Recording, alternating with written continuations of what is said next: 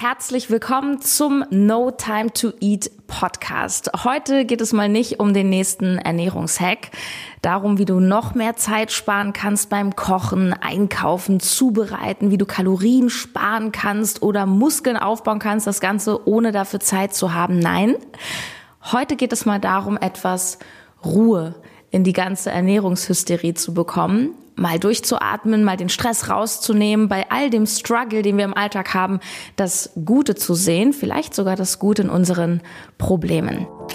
No Time to Eat, der Ernährungspodcast für Menschen mit wenig Zeit von Sarah Tschernikow. Hier geht es darum, wie du gesunde Ernährung einfach hältst und wie du sie im stressigen Alltag umsetzen kannst. Im Büro, unterwegs, zu Hause. Mikrofon an. It's All Good, so heißt ein Buch, das mich wirklich weggeflasht hat. Ein Buch, das seit vielen Wochen die Spiegel-Bestsellerliste dominiert. Und ich habe nicht nur das Buch hier, sondern den Autor Lars Arment. Ganz herzlich willkommen in meiner Show. Hello, Sarah, wie schön. Und ich muss jetzt mal richtig schleimen. Ich habe als erstes ein Geschenk für dich. Es fühlt sich so ein bisschen an wie ein Buch. Oder ist es Schokolade, je nachdem. Ich reiß das mal. Ah! Wow! Ein Buch von dir. Ja. Ja, Wahnsinn. Ich wusste gar nicht, dass du ein Buch geschrieben hast. Und zwar beim Ulstein Verlag. Das ist ja super. Gleich erstmal geguckt, bei welchem Verlag ist sie? Ja, das ist halt klar so ein bisschen Autorending. Und No Time to Eat, auf die Schnelle gesund ernähren. Vielen, vielen Dank. Das Ganze hat auch so ein bisschen einen Hintergrund, weil als du mir zugesagt hast für das Interview, hast du gleich gesagt, ja, Sarah, können wir machen, aber ich bin kein Ernährungsexperte, deswegen das Buch und ein Widerspruch, weil du bist schon so ein bisschen Ernährungsexperte, du bist zumindest Espresso-Experte, stimmt das? Also da kann ich sagen, ja, das stimmt. Und es ist tatsächlich so, wenn ich oft gefragt werde, äh, wenn wir essen gehen und so, ähm, was hat dir am besten geschmeckt oder worauf freust du dich am meisten, wenn wir in ein tolles Restaurant gehen und so. Und dann sage ich immer ganz ehrlich, ich freue mich immer, wenn das Essen vorbei ist und am Ende der Espresso kommt. Das ist für mich der schönste Teil des Essens. Das heißt nicht, dass ich den, das richtige Essen, ne, eine, eine gute Pizza oder ein Stück Fisch oder eine Lasagne oder so, ähm, dass ich das nicht mag. Im Gegenteil natürlich, aber ich freue mich immer oder ich weiß, dass ganz zum Schluss gibt es noch so einen Bonus. Und das ist so wie, man ist schon fertig, aber es kommt noch was. Ja. Und da freue ich mich immer am meisten drauf. Er sollte dann natürlich sehr gut sein. Es gibt nichts Schlimmeres mhm. als, du hast ein tolles Essen gehabt, in einer schönen Atmosphäre, mit tollen Menschen. Und dann schmeckt der Kaffee nicht. Das ist ganz furchtbar. Ich war mal mit äh, Tim Raue, das ist einer der bekanntesten deutschen Köche, ist auch ein Zwei-Sterne-Koch, war ich mal in Köln in einem tatsächlich Zwei-Sterne-Restaurant. Und wir haben da gegessen und es war auch fantastisch. Und am Ende kam ein Espresso und der war ganz furchtbar. So Krankenhausautomatenmäßig? Tatsächlich, ja. Und dann ähm, habe ich ihn gefragt, sag mal, warum ist es eigentlich so, dass ganz oft der Espresso in guten Restaurants nicht schmeckt? Und das hast du auch ganz oft in Hotels. Also du bist in einem Fünf-Sterne-Hotel, bezahlst ein Heidengeld für dein Zimmer und fürs Essen und der Kaffee schmeckt immer schlecht. Woran liegt das? Und dann sagt er, ja, also das liegt daran, dass die meisten Köche eben den ist Espresso und alles, was quasi danach kommt, völlig egal. Krass. So, das ist eine. Und das zweite, dass äh, eine Espressomaschine oder eine Kaffeemaschine ist dann gut, wenn sie sehr, sehr oft benutzt wird. Und eine, eine richtige Espressomaschine, die du in Cafés siehst, die wird ja auch nie ausgeschaltet. Mhm. Die ist immer an.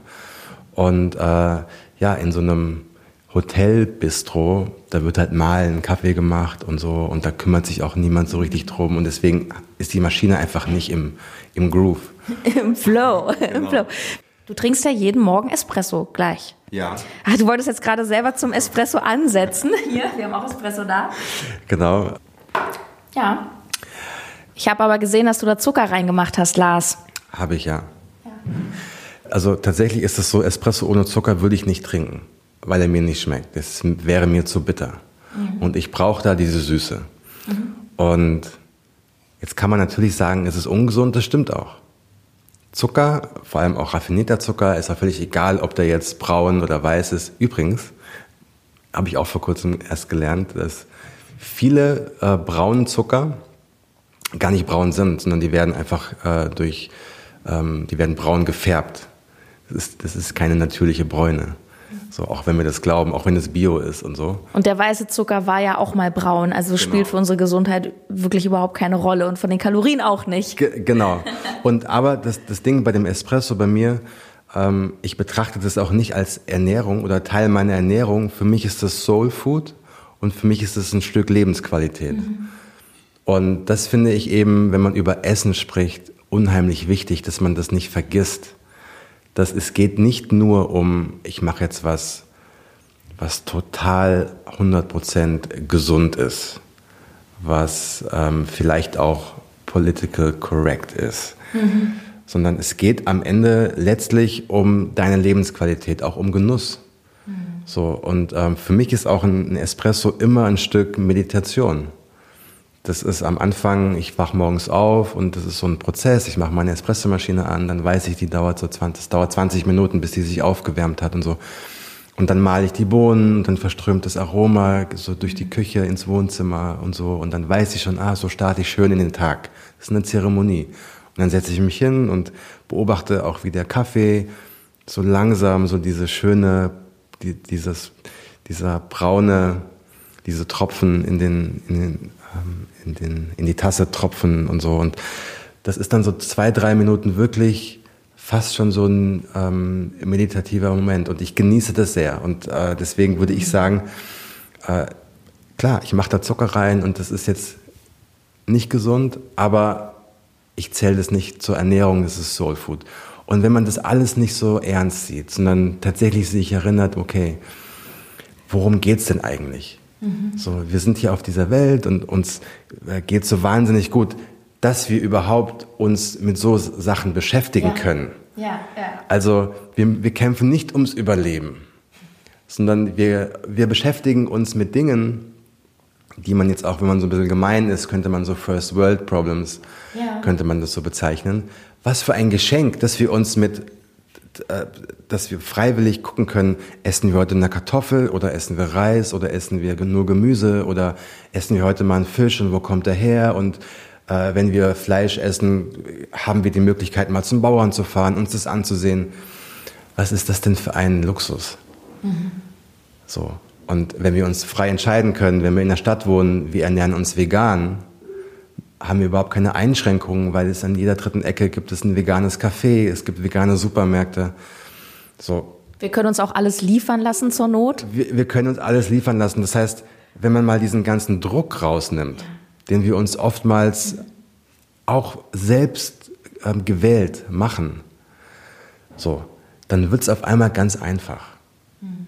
Dann, ähm, ja, dann sind die Probleme gar nicht mehr so, gar nicht mehr so ja, gravierend, wenn man auch aufhört, sich zu vergleichen und man muss jetzt so super perfekt sein und man muss jetzt vor allem in so einer Instagram-Welt, ähm, habe ich ja auch viele, denen ich so folge und ich würde so gerne manchmal sagen, ey, ich sehe doch gerade, dass du so voll am struggeln bist, weil du willst es so hundertprozentig, tausendprozentig perfekt machen.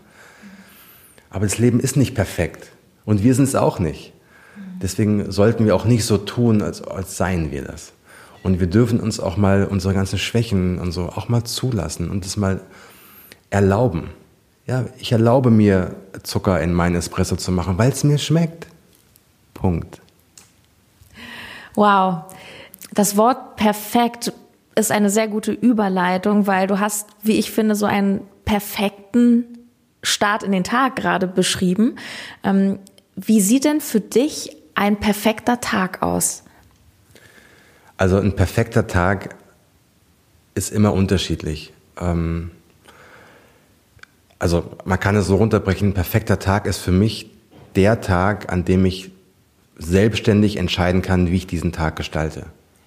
Also wenn ich nicht in einem Zwang bin, Sachen machen zu müssen, aus welchen Gründen auch immer. Das ist für mich persönlich ein perfekter Tag. Natürlich sind wir alle auch, wir leben in der Gesellschaft, wir kommunizieren mit anderen, sind wir nie so hundertprozentig frei. Wir verabreden uns mit Menschen, wir gehen zur Arbeit, wir haben einen Chef. Das heißt, jeder von uns ist in seiner eigenen kleinen Welt so ein bisschen auch in Strukturen gefangen, völlig klar. Aber ich versuche für mich persönlich mein Leben so zu gestalten, dass ich so viel wie möglich Freiheit habe und selbst entscheiden kann. Was durchaus auch kompliziert ist, ähm, ich auch auf viel verzichte, einfach weil ich diese Freiheit in meinem persönlichen Wertesystem, das ist fast mein höchster, mein höchster Wert. Worauf verzichtest du? Ja, zum Beispiel Sicherheit. Ja, ich war noch nie in meinem Leben fest angestellt. Das hat einen Grund. Mir ist diese Sicherheit, also diese scheinbare finanzielle Sicherheit, Absicherung, ist mir nicht so wichtig. Und ich glaube, dass ein, ein Weg zum Glück der ist, wenn deine persönlichen Werte mit deinem Alltag harmonieren. Also wenn du zum Beispiel in deinen persönlichen Werten sowas stehen hast wie Familie oder Kinder oder Tiere, Umwelt oder Natur. Du arbeitest aber in einer großen Versicherung und bist totale Businessfrau und wohnst in der, in, der Stadt und hast ein Apartment und arbeitest zwölf Stunden am Tag. Das heißt, da würde ich sagen, und du bist unglücklich, dann kann ich dir genau sagen, warum. Weil du täglich etwas machst, was du machst, um vielleicht nach außen etwas darzustellen, deine Eltern sind happy, weil du erfolgreich bist, deine Freunde sind irgendwie, ja, du stellst was dar, du hast Status, aber dein inneres Wertesystem ist was anderes. Du willst eigentlich gar nicht in der Stadt wohnen mit einem Zwölf-Stunden-Tag und einem stressigen Business-Schedule. Du willst eigentlich viel lieber auf dem Land wohnen, mit einem, in einem Haus, mit einem Hund, in einem Garten und was ganz anderes, eine Familie äh, ähm, gründen. So. Und da muss man sich immer wieder dran erinnern, sind meine persönlichen Werte in Harmonie mit meinem Alltag. Mhm. Und wenn man das versucht anzugleichen, ähm, passiert was unglaublich Tolles. Der Druck fällt von einem runter. Und so dieser Ballast fällt ab und man kann wieder durchatmen und kann sich dann auch wieder, ja, auch Zeit nehmen für ein schönes Essen und seine Freunde einladen und so, solche Sachen machen. Weil man ja. einfach wieder klar denkt. Ja, und auch wieder genießen kann. Und ich, ähm, ich habe in den letzten Tagen sehr viel drüber nachgedacht, über dieses Thema ich muss und ich möchte. Und wie schön das wäre, wenn wir alle uns viel öfter im Leben auch fragen würden, was ich eigentlich möchte und nicht, was ich glaube, was sein muss.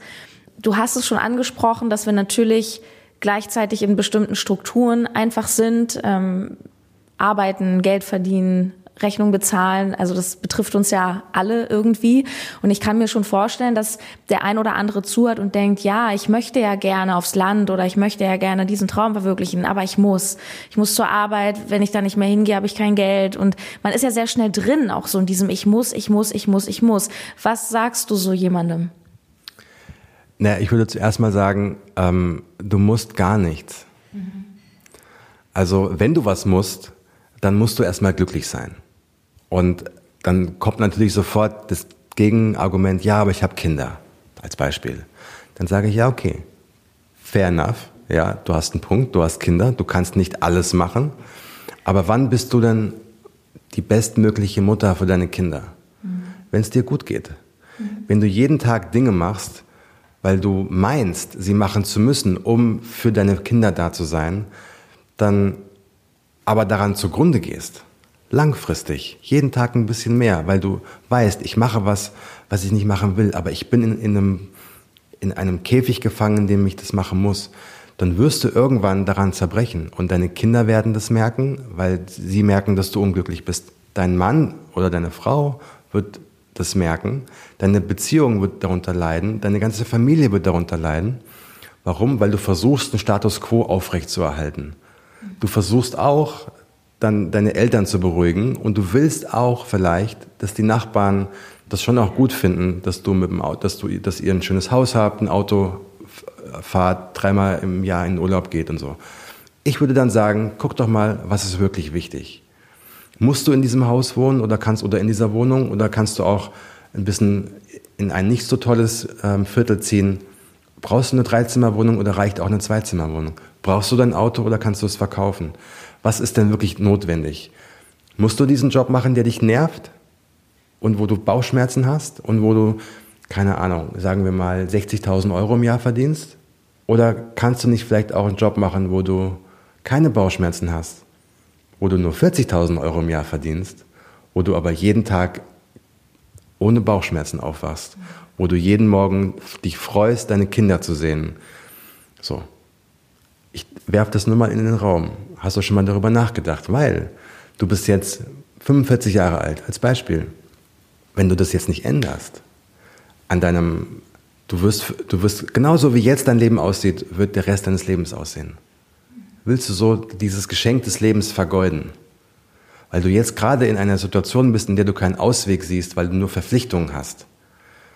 Mal auf Pause drücken, mal für ein Jahr wirklich sich auf das Wesentliche äh, ähm, reduzieren, kommunizieren mit, dem, mit deinem Mann, mit deinen Kindern und denen auch sagen, du kannst jetzt vielleicht nicht mehr dreimal in der Woche zum Reitunterricht gehen, weil wir haben jetzt eine neue Lebenssituation und die Familie stellt sich gerade ein bisschen neu auf und jeder muss mitmachen. Wenn man das genauso kommuniziert, sind doch alle mit dabei, ohne Angst. Es geht. Man darf sich, man darf nur, ähm, wenn man neue Entscheidungen trifft, nicht erwarten, dass das Alte genauso bleibt. Also der Status quo. Die meisten wollen ja Veränderungen, wollen aber am Status quo nichts verändern. Sie wollen dann parallel aber trotzdem zweimal im Jahr in Urlaub fahren. Und trotzdem wollen sie ähm, all diesen Luxus, den sie momentan haben, haben. Und sie finden es auch gut, am Wochenende Party zu machen. Mhm. Jetzt nicht jeder, ne? aber ist klar. Und deswegen sage ich halt ganz klar, so du musst Entscheidungen treffen und dir überlegen, was ist dir wichtig. Ja. Wir haben nur dieses Leben. Es ist einfach so. Und wir, wir leben in Deutschland. Was für ein. Mega! Ja, das muss man sich, das, ja, na, ernsthaft, das muss man sich immer wieder vor Augen führen. Wir, die Wahrscheinlichkeit, das habe ich, habe ich in dem Buch auch geschrieben, die Wahrscheinlichkeit, überhaupt als Mensch geboren zu werden, ist 1 zu 400 Trilliarden. Um sich das mal vorzustellen, was das heißt. Es ist wahrscheinlicher, dass du sechsmal nacheinander im Lotto gewinnst. Mit allen Zusatzzahlen, Bonuszahlen und so. Krass. Als als Mensch geboren zu werden. Das haben wir schon geschafft. Jeder von uns. Und dann sind wir hier in Deutschland oder in Österreich, Schweiz, Mitteleuropa. Nicht irgendwo in Syrien oder in Afghanistan oder in Indien, wo irgendwie, wo Armut herrscht und wo Kriege stattfinden. Wir haben nochmal, also dass wir hier sind, ist nochmal unwahrscheinlicher. Und trotzdem sind wir hier. Und was machen wir? Wir sind permanent in einem Zustand des, des Stresses. Wir fühlen uns genervt, weil der Boss irgendwie ätzend war, weil der Kollege befördert worden ist und nicht wir, weil wir unseren Job verloren haben. So what? Du kriegst einen neuen Job, weil der Mann dich verlassen hat. Sei dankbar, dass er dich verlassen hat. Er war es halt nicht. Punkt. Es geht weiter. Mhm. Es ist alles nicht so dramatisch, wie du glaubst. Deswegen auf Pause drücken, mal durchatmen und dann mal dein Leben aus der Vogelperspektive neu betrachten und dann wirst du auch feststellen, wie viel Gutes jetzt schon da ist. Mhm. Und diese zwei, drei Punkte, die kann man ganz konkret angehen. Ja. So. Und wenn, wenn dich dein Job unglücklich macht und dann kündige ihn. Und ich, ich bin da auch radikal. Ich sage nämlich auch, ein Scheißjob, der dir deine Miete bezahlt, wirst du immer finden. Ja. Ein Scheißjob, der dir Bauchschmerzen bereitet, auf den du keinen Bock hast, der aber deine Miete zahlt, wirst du immer finden. Gib dir doch selbst die Chance, etwas zu finden, was dich wirklich erfüllt. Mhm. Dann brauchst du nämlich gar nicht so viel Geld. Weil, weil die Tätigkeit dir schon so viel Spaß macht, dass du gar keinen Urlaub von deinem Leben brauchst. Mhm. Ich glaube halt, dass viele Menschen auch also ich glaube, dass einer der größten Erfolgsverhinderer, was auch immer Erfolg für jeden Einzelnen bedeutet, ist Angst. Mhm. Und Mangeldenken.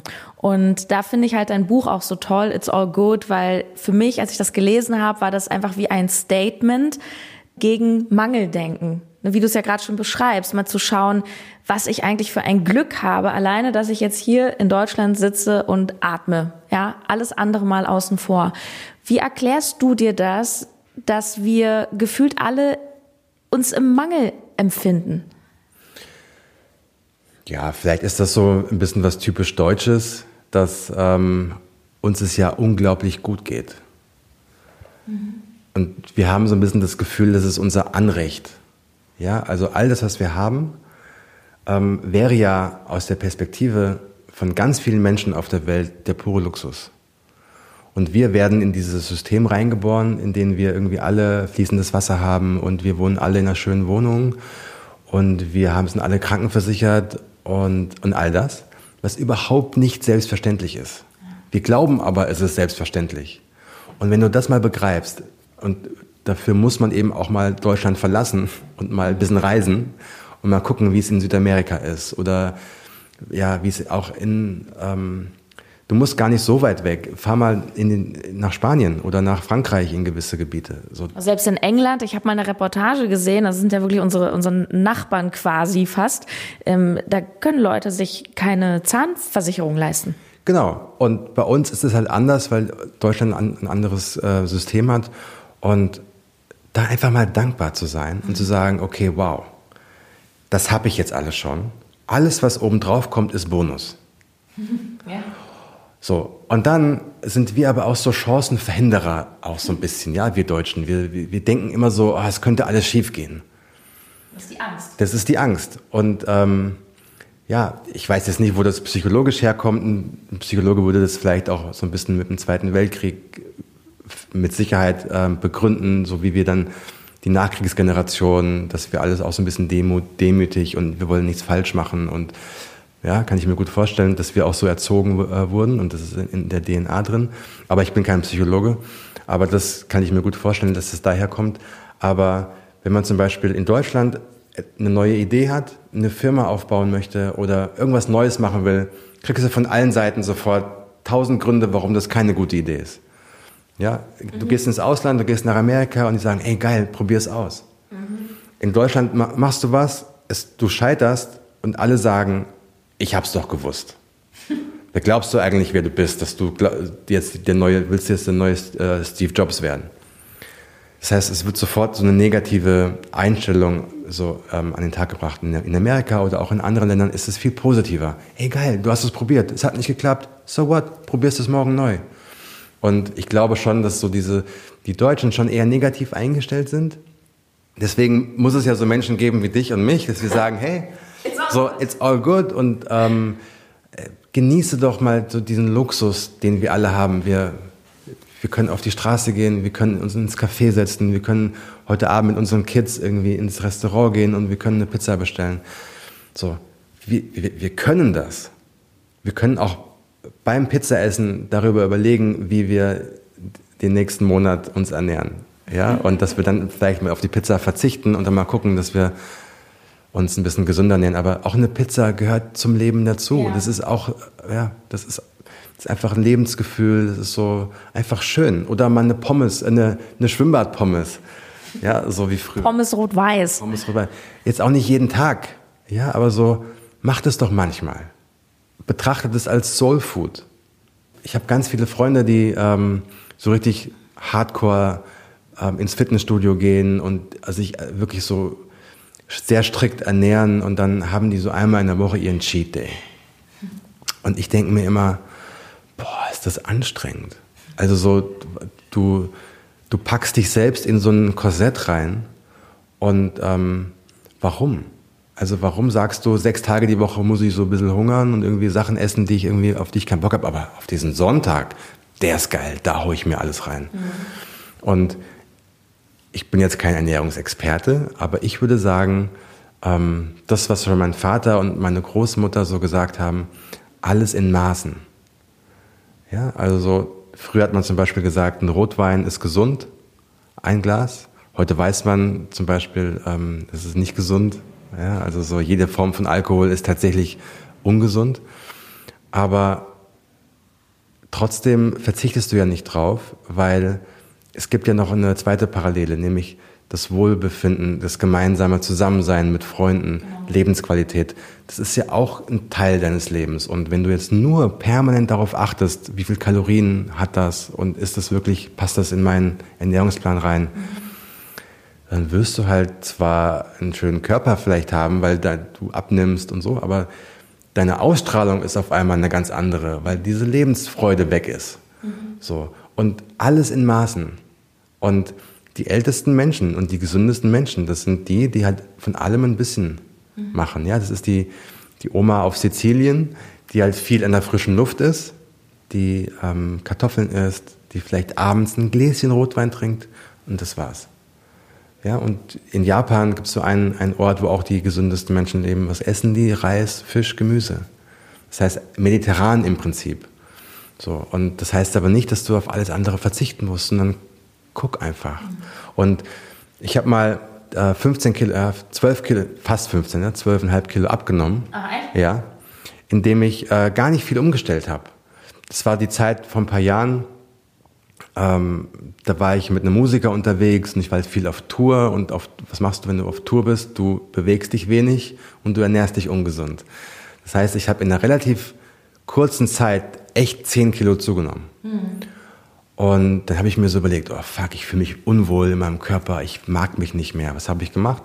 Ich bin jeden Morgen joggen gegangen und habe dann gar nicht viel geändert. Ich habe nur gesagt, ähm, ich verzichte komplett auf Alkohol und ich verzichte komplett auf Süßigkeiten, ähm, das weglassen. Und ich habe morgens mir einen frisch gepressten Orangensaft gemacht, Espresso getrunken mit Zucker, ähm, habe dann mittags entweder Gemüse und Fisch gegessen oder einen Salat und abends ähm, ein Hühnchen oder Gemüse oder Salat, je nachdem. Ja, ich habe zwischendurch auch noch viel Obst gegessen und ich habe so peu à peu in drei, vier Monaten die 10 Kilo wieder ja. verloren. So, und ich habe aber gar nicht viel ändern müssen. Den meisten Menschen hilft es schon, ein Normalgewicht zu erreichen, wenn sie mehr Achtsamkeit eben auch in ihre Ernährung bringen. Und genau das hast du ja dann sozusagen schleifen lassen auf Tour. Genau. Aber sag mal, ähm, kannst du denn dann solche First World Problems überhaupt ernst nehmen, wenn jemand sagt, oh, ich, ich bin so unglücklich, weil ich habe ein bisschen zu viel Bauchspeck oder einen dicken Po? Total. Das, das ist ja ähm, in der Situation ja wirklich ein echtes Problem. Mhm. Das heißt ja nicht, dass ähm, nur weil es anderen noch schlechter geht, dass es mir auch nicht schlecht. Äh, so, nee, ich, ich verstehe dich schon und ich sehe dich auch, aber das kannst du ändern. Du musst es halt wirklich wollen. Und da sehe ich bei ganz vielen Menschen einfach das Problem. Sie wollen es nicht genug. Ich sage jetzt nicht, wenn du ähm, ein medizinisches Problem hast. Das ist was anderes. Aber solange du es wirklich möchtest, kriegst du es auch hin. Mit Sport, mit der richtigen Ernährung. Es ist gar nicht, es ist kein Hexenwerk.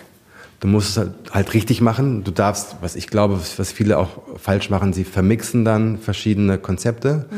machen dann ein bisschen hiervon, ein bisschen davon ja. und und das beißt sich halt so. Das heißt, such dir ein Programm raus oder eine Form der Ernährung aus und zieh das durch. Mhm. Such dir auch einen Coach. Investier das. Und ganz viele wollen es ein bisschen. Mhm. Und dann ist es halt schwierig, wenn die beste Freundin Geburtstag feiert und einen Kuchen gebacken hat und es viel Alkohol gibt, dann machst du halt dann doch die Ausnahme. Mhm. Und wenn du es aber wirklich willst, dann ist es auch kein Problem für dich. Dann bist du auch vorbereitet. Dann weißt du, okay, heute Abend gehe ich auf die Feier. Ich weiß, es wird viel Alkohol getrunken. Ich weiß, es gibt leckeres Essen. Für mich nicht. Dann bist du, dann siehst du dich auch schon in deinem Mindset, wie du dort bist und Nein, danke sagst, mhm. wenn sie dir den Kuchen anbieten. Und du bist dann nicht in der Situation, bei der Party, ähm, die dir Stress bringt, weil du dich entscheiden musst vor Ort. Nee, wenn du es wirklich willst, hast du es schon vorher entschieden. Dann gehst du nur noch hin und sagst, nein, danke. Aber lasst es euch schmecken, der Kuchen sieht fantastisch aus.